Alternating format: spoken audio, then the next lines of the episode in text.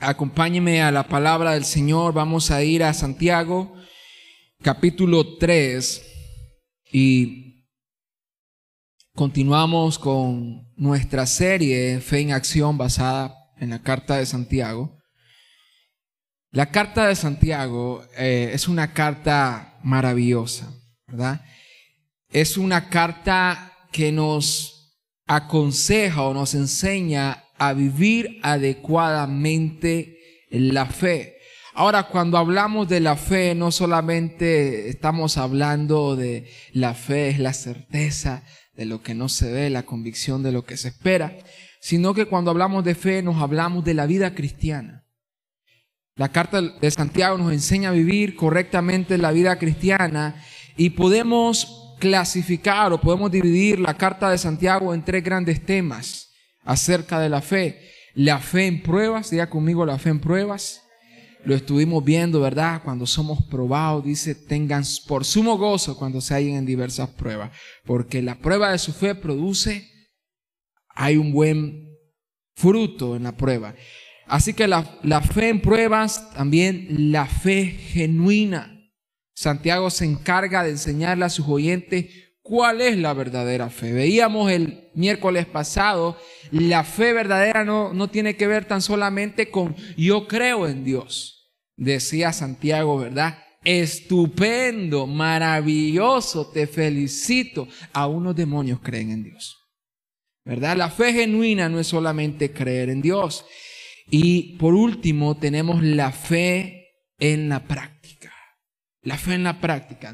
No una fe que se queda en la teoría, sino una fe que va a la práctica. Como mencioné la semana anterior, vimos un poco más acerca de eso, de la fe genuina. Santiago trata, ¿verdad?, de dar evidencia eh, en cómo nosotros podemos distinguir la verdadera fe. Así como quizás un mercader tiene la habilidad de saber qué objetos son genuinos, ¿Y qué objetos son? Piratas, no son genuinos. Así Santiago dice, yo les voy a decir, les voy a mostrar cómo es la verdadera fe. Y un poco de eso vamos a estar viendo esta noche. Vamos a estar viendo, ¿verdad? En este pasaje, cómo también Santiago se esfuerza para que nosotros, ¿verdad? O sus lectores también originales pudieran distinguir qué es una fe pura.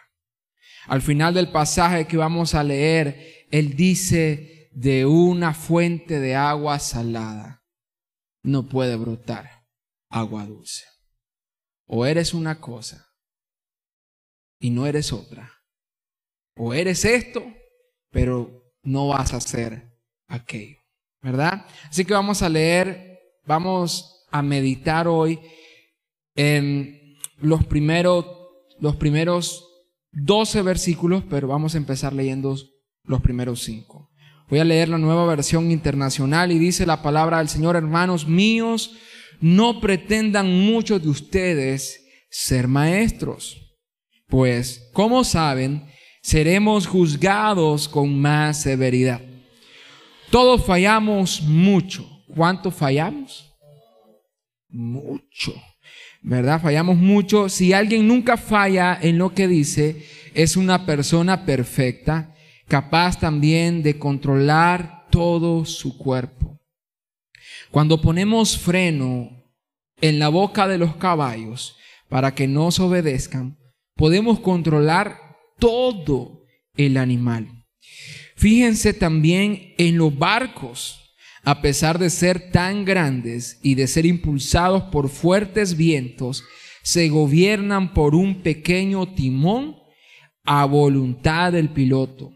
Así también la lengua es un miembro muy pequeño del cuerpo, pero hace alarde de grandes hazañas. Imagínense qué gran bosque se incendia con tan pequeña chispa.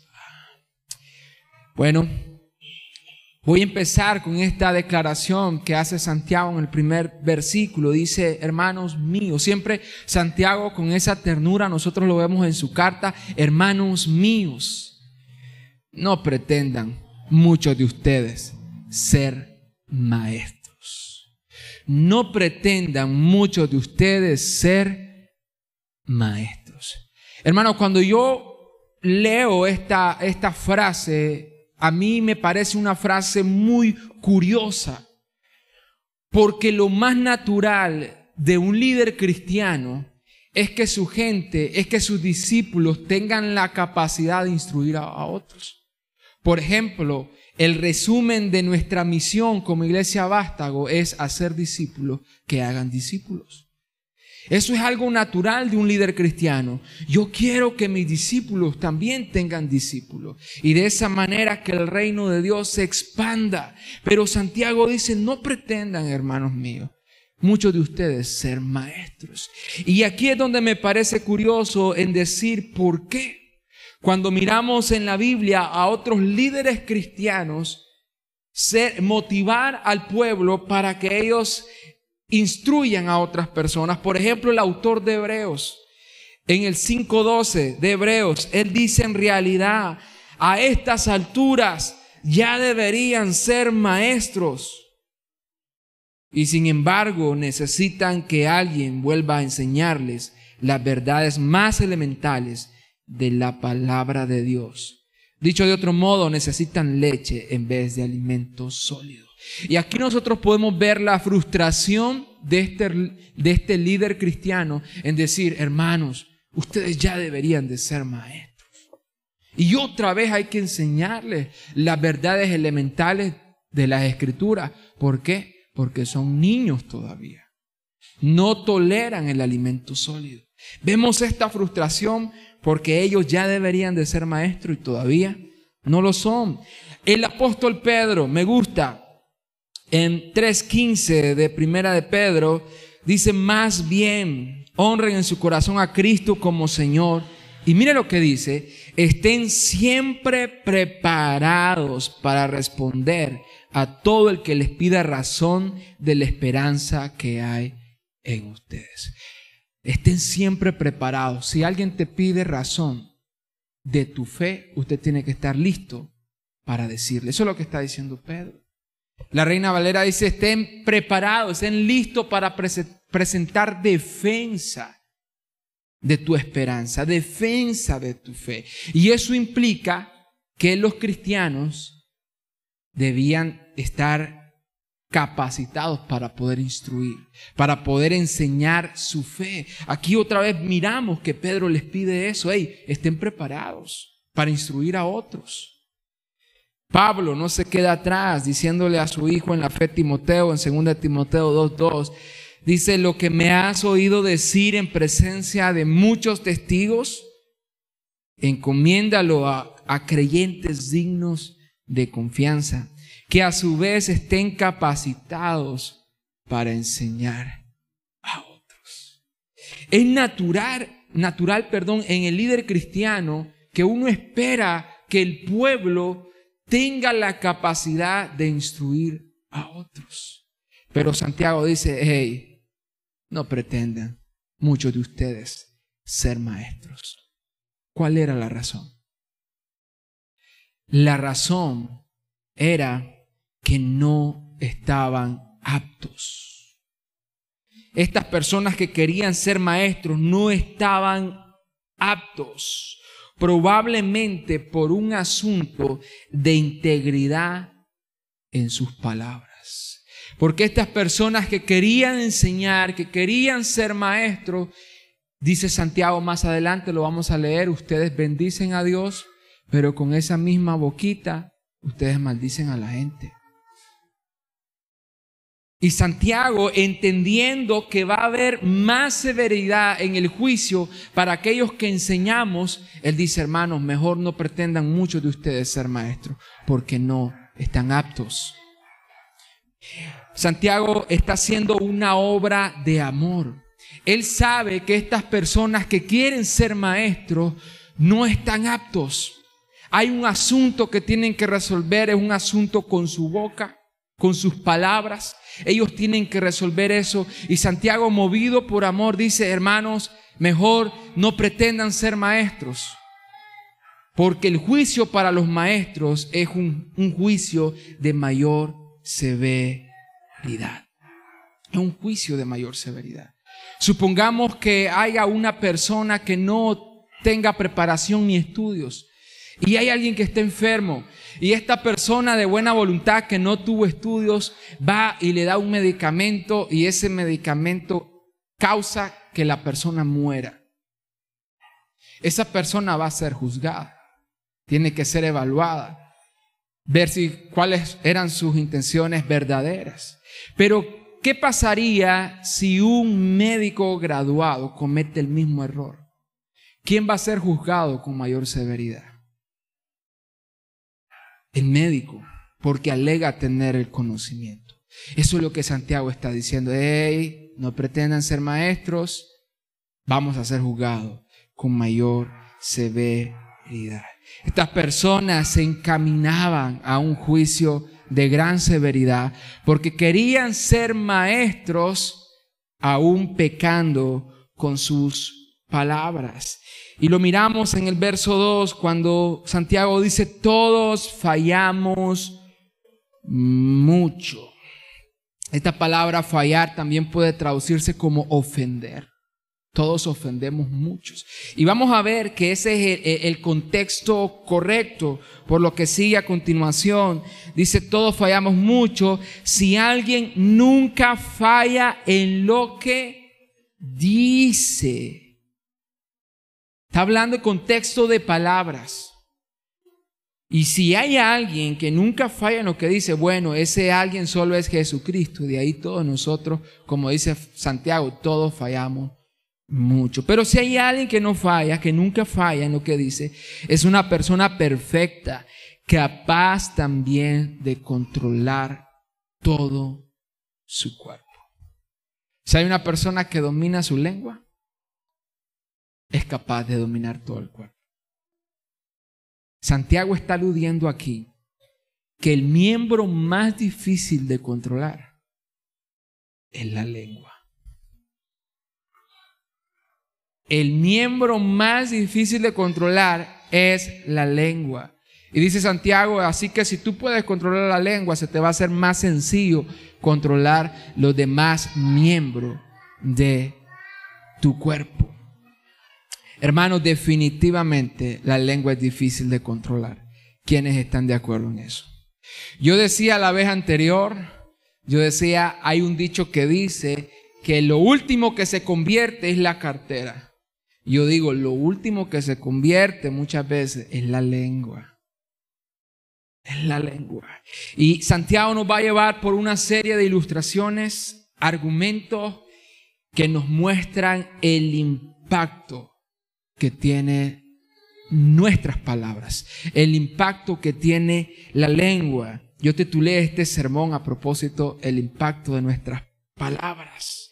Pero mire lo que dice verso 3 al 5. Cuando ponemos freno en la boca de los caballos para que nos obedezcan, podemos controlar todo el animal. Esa es la ilustración que usa Santiago para decir que si podemos controlar la lengua, la boca, vamos se nos va a hacer más sencillo controlar el resto de el cuerpo. Así como una gran bestia, un caballo puede ser controlado cuando le ponen freno en su boca, le dan dirección. Así, si controlamos la lengua, podremos controlar los demás miembros del cuerpo. Dice, fíjense también, versículo 4, en los barcos, a pesar de ser tan grandes y de ser impulsados por fuertes vientos, se gobiernan por un pequeño timón a voluntad del piloto. Yo no sé si usted ha visto videos del mar Mediterráneo, pero ese mar es bravísimo. Y, uno puede ver olas de decenas, a veces de metros, y cómo hay naves, ¿verdad? Gigantescas que ahí van en las olas. Dice, dice Santiago, gobernadas por un pequeño timón a voluntad del piloto, verso 5. Así también la lengua es un miembro muy pequeño del cuerpo, pero hace alarde de grandes hazañas. Hermano, la lengua es un miembro pequeño, pero alardea de hacer grandes hazañas. La lengua es un miembro de alto impacto. Tus palabras tienen un efecto de alto impacto. No debemos menospreciar las consecuencias de nuestras palabras. No creamos que nada sucede cuando empleamos de cierta manera las palabras o, no. No, hay un efecto siempre en el manejo de nuestras palabras, cómo las empleamos. No por nada Dios nos llama a nosotros como padres a repetirles las sagradas escrituras a nuestros hijos. En Deuteronomio 6, a partir del versículo 4, Dios le dice al pueblo, oye Israel, el Señor tu Dios uno es. Lo amarás con todo tu corazón, con toda tu mente, con toda tu fuerza. Y comienza a decirle, y cuando estas palabras hayan bajado a tu corazón, entonces, ¿qué es lo que vas a hacer? Repetírselas a tus hijos. Cuando se levanten, cuando se acuesten, cuando vayas por el camino, ¿qué es lo que le va a repetir? La palabra. El Shema que le dicen los hebreos. Oye, oh Israel, el Señor, tu Dios, uno es. Ámalo con todo. Y esa es la orden, otra orden que me gusta de, Dios hacia nosotros los padres para con nuestros hijos, es testificarles las maravillas de Dios. Me encanta, por ejemplo, en Éxodo 13, 14, cuando Dios le dice al pueblo, hey, el día de mañana que tus hijos te pregunten por qué consagramos a los primogénitos, tú les vas a decir, lo que pasa es que un día Dios nos liberó con mano poderosa de Egipto y nos sacó de la casa de servidumbre. Eso es lo que le vas a decir a tus hijos cuando te pregunten, papá, ¿por qué hacemos esto? Y eso tiene un propósito. Dios sabe la influencia positiva, sana, que tienen las palabras en la vida de nuestros hijos cuando son las palabras de Dios, cuando son las palabras de las escrituras. ¿Qué hace usted con sus hijos? Le repites, ama al Señor tu Dios con todo tu corazón. Cuando su hijo le pregunta, papá, ¿por qué vamos a la iglesia todos los domingos? ¿Qué le dice? Hijo, porque un primer día de la semana Jesucristo se levantó de entre los muertos. Y a partir de ese día la iglesia primitiva se congregaba todo los primeros días de semana para exaltar y celebrar la resurrección de Cristo. Y le muestras a tu hijo la palabra de Dios, porque tiene alto impacto. Los esposos debemos hablarle a nuestras esposas considerando lo que dice la palabra. Ellas son vasos más frágiles. Primera de Pedro 3:7 y los esposos perdón, y las esposas, hablar también a sus maridos, dándoles el debido respeto. La palabra tiene alto impacto. Ahora, hermano, tu lengua, diga conmigo mi lengua. Tu lengua puede convertirse en un instrumento de Dios o en un instrumento de Satanás. Usted elige. Y usted puede decir, no, pero es que yo estoy en la iglesia, no importa. Tu lengua puede convertirse en un instrumento de Dios o puede convertirse en un instrumento de Satanás. Vea lo que dice el verso 6. Dice, también la lengua es un fuego, un mundo de maldad, siendo uno de nuestros órganos, contamina todo el cuerpo. Y, y encendida, ¿por quién? ¿Encendida por quién? Por el infierno. Y encendida por el infierno puede a su vez, prende a su vez fuego a todo el curso de la vida. Hermano, tu lengua puede convertirse en un instrumento de Satanás.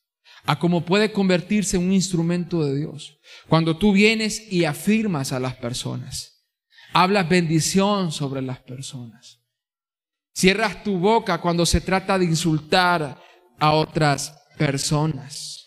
Pero también tu lengua puede convertirse en un instrumento de Satanás. El enemigo tiene la capacidad de influirnos para que empleemos mal nuestras palabras. Algunos ejemplos de esto, Ananías en la iglesia primitiva.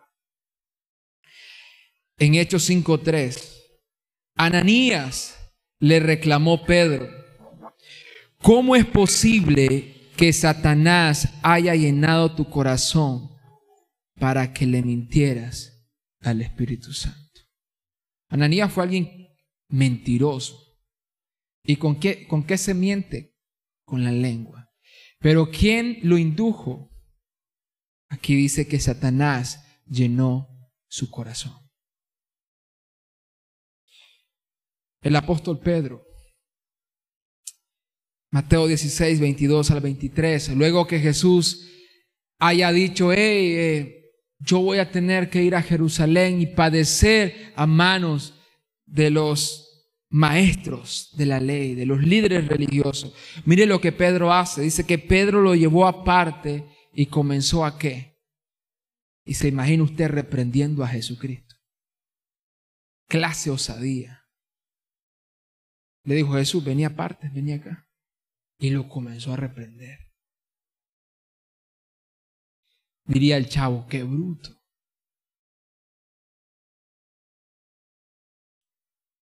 Le dijo, de ninguna manera, Señor, esto te sucederá jamás. Tú no vas a morir. Solo estaba diciendo Pedro. Y Jesús se volvió y le dijo a Pedro, aléjate de mí. ¿Cómo? Satanás. ¿Quieres hacerme tropezar? Hermano, en ese momento la boca de Pedro, las palabras de Pedro fueron instrumentos de Satanás. Jesús mismo le dice, aléjate de mí, Satanás. Y si Pedro que caminaba con el Señor, que escuchaba de primera mano las enseñanzas del Señor, que vio de primera mano los milagros del Señor, si Pedro fue influenciado por Satanás para decir lo que no debía decir, ¿Qué le hace pensar a usted que no le puede suceder lo mismo? ¿O es muy espiritual? Me da miedo pensar que aquí haya gente que diga, yo soy muy espiritual, para no caer en esa trampa. Te equivocas. Todos estamos expuestos a ser influenciados por el enemigo y que él use nuestras palabras para decir lo que no debemos de decir, para hablar lo que no debemos de hablar, para levantar un falso que nunca debimos de haber levantado. Necesitamos cuidar nuestras palabras. Ahora, cuando hablamos de alto impacto, la lengua es un miembro de alto impacto, tenemos que hablar de las consecuencias. Nosotros leímos que la lengua puede ser encendida por el mismito infierno. Por el mismo infierno puede ser encendida. Y dice luego, una vez encendida, inflama todo el curso de la vida. Una vez encendida, inflama todo el curso de la vida. En otras palabras, querido hermano, si usted juega con fuego, usted va a salir quemado. Jamás piense que usted puede jugar con fuego y salir ileso de eso. Hermanos, si permitimos que Satanás incendie nuestra lengua a través de la ira, de la queja, del orgullo, comentarios que se hacen en orgullo, no esperemos salir ilesos va a haber consecuencias. Van a haber consecuencias. El mal uso de la lengua ha quebrantado cantidad de relaciones. Hijos heridos por los padres. Padres heridos por los hijos. Matrimonios quebrantados. ¿Sabe por qué? Porque no aprendieron a cerrar su boca. Estaban enojados, estaban quejosos, abrieron su boca y como dice el pasaje, se incendió. Familias enteras, dañadas por el mal empleo de las palabras. Organizaciones, empresas, aún comunidades cristianas han sido heridas gravemente por pecados de la lengua. Necesitamos cuidarnos de esto. Hermano, usted decide si su boca será un instrumento de Dios o del enemigo. Usted decide. ¿Su boca de qué va a ser instrumento? ¿Va a ser instrumento para Dios o, va a ser instrumento para el enemigo? necesitamos consagrar nuestra boca, nuestros labios a Dios. Y cuando hablamos de consagrar, como lo cantábamos hace un momento, tú eres mi Dios, solo tú eres grande y solo tú eres digno. Cuando hablamos de consagrar, estamos hablando de una lealtad. Cuando hablamos de consagrar la lengua, estamos hablando de que la lealtad de tus palabras sea solo para glorificar a Dios. A mí me gusta un salmo y es el Salmo 34.1, donde el salmista dice, bendeciré a Jehová en todo tiempo. Su alabanza estará de continuo en mi boca. Ese hombre había consagrado su boca para el Señor. Él decía, de mi boca no va a salir queja, de mi boca no va a salir murmuración, de mi boca no va a salir difamación. De mi boca no va a salir calumnia. De mi boca lo único que puede salir son cosas que bendigan al Señor, que glorifiquen su nombre. Y esa es la consagración que nosotros debemos de hacer. O nos va a pasar algo muy extraño. Y era lo que le pasaba a estas personas. Versículo 9 dice, con la lengua bendecimos a nuestro Señor y Padre y con ella maldecimos a las personas creadas a imagen de Dios. De una misma boca salen bendición y maldición. Diga conmigo, hermanos míos, esto no debe ser así.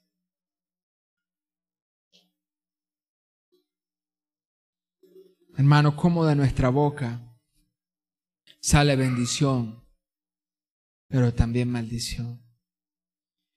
Y cuando hablamos de maldición, mm, tal vez nos imaginamos erróneamente que estamos haciendo un conjuro, que tenemos las luces apagadas y estamos dictando fechorías contra alguien. No.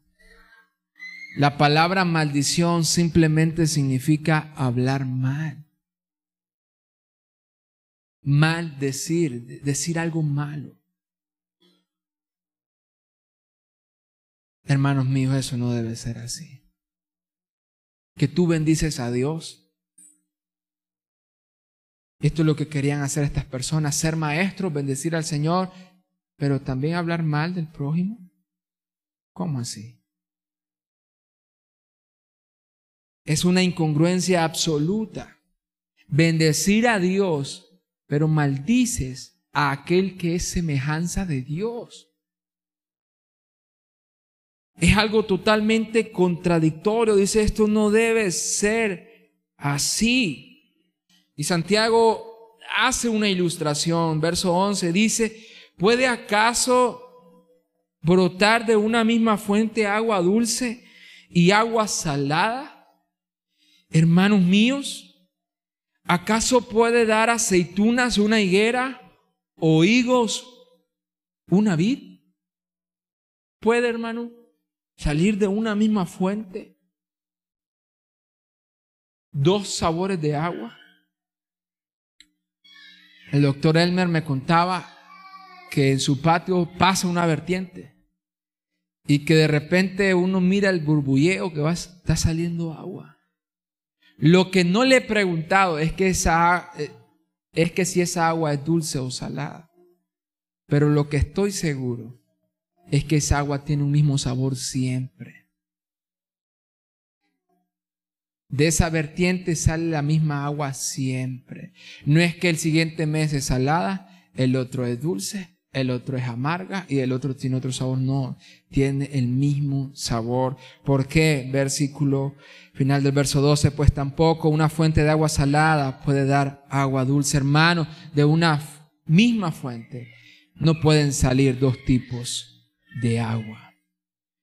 Si usted es del Señor, usted no puede andar maldiciendo, hablando mal de las personas. ¿O sí? ¿Cómo es? No se puede, ¿cierto? No se puede. Así que, hermanos, debemos decidir si nuestra lengua será para bendecir o maldecir. Pero las dos cosas no se pueden hacer. Dígale que está al lado suyo, las dos cosas no se pueden hacer. O tu boca la, la, dispones para bendecir, o te entregas al diablo para hablar mal del prójimo, para calumniar, para difamar. Pero de una misma fuente no pueden brotar dos tipos de agua. Termino. Quiero que notemos algo para terminar. Estas personas, originalmente a las que Santiago habla, querían servir al Señor. Querían ser maestros. Querían ser maestros, pero el pecado de la lengua los descalificó. Santiago les dijo, no, no pretendan mucho de ustedes. Se lo dijo con mucho amor, era un acto de amor, porque ellos iban a condenar a sí mismos. Iba a haber mayor condenación sobre ellos. Santiago les dice, no, no puedes bendecir y maldecir con la misma boca. Ellos, pero ellos querían servir al Señor. Estas mismas personas querían levantar voces de adoración. El verso 9, ¿qué dice? Dice, ustedes bendicen al Dios y Padre. Ellos querían levantar voces de adoración a Dios. Pero dicha adoración no era secta por los pecados de la lengua. ¿Nota usted la gravedad del pecado de la lengua? Diría Santiago una vez más, tan chiquita, pero se jacta de hacer grandes daños. Querían servir. Ah, ah. Pecado de la lengua. Querían adorar. Una incongruencia, dice Santiago. Ah, ah. Pecados de la lengua.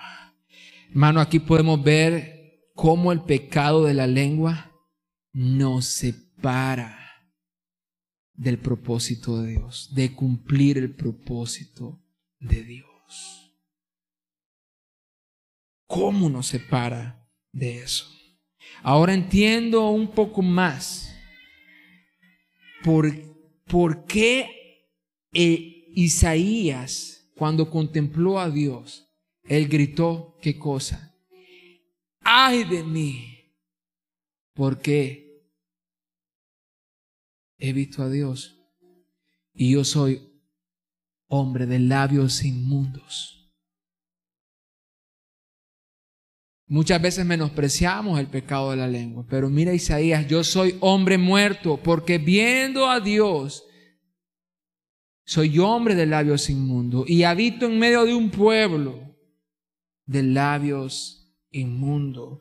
Y tuvo que ir un serafín de Dios a él Dice, y agarrando un carbón encendidos, vino y purificó sus labios. Y luego de que purificó sus labios, esto está en Isaías capítulo 6, luego que purificó sus labios, Dios dijo, ¿quién irá en pos de mí? Luego que purificó sus labios. Isaías pudo decir, heme aquí, Señor. ¿Eso fue antes de purificar sus labios o después? después. Hermano, la lengua es chiquita, pero se jacta de hacer grandes hazañas. Que Dios purifique nuestros labios, así como se lo purificó a Isaías, para que podamos servir con libertad al Señor. Amén.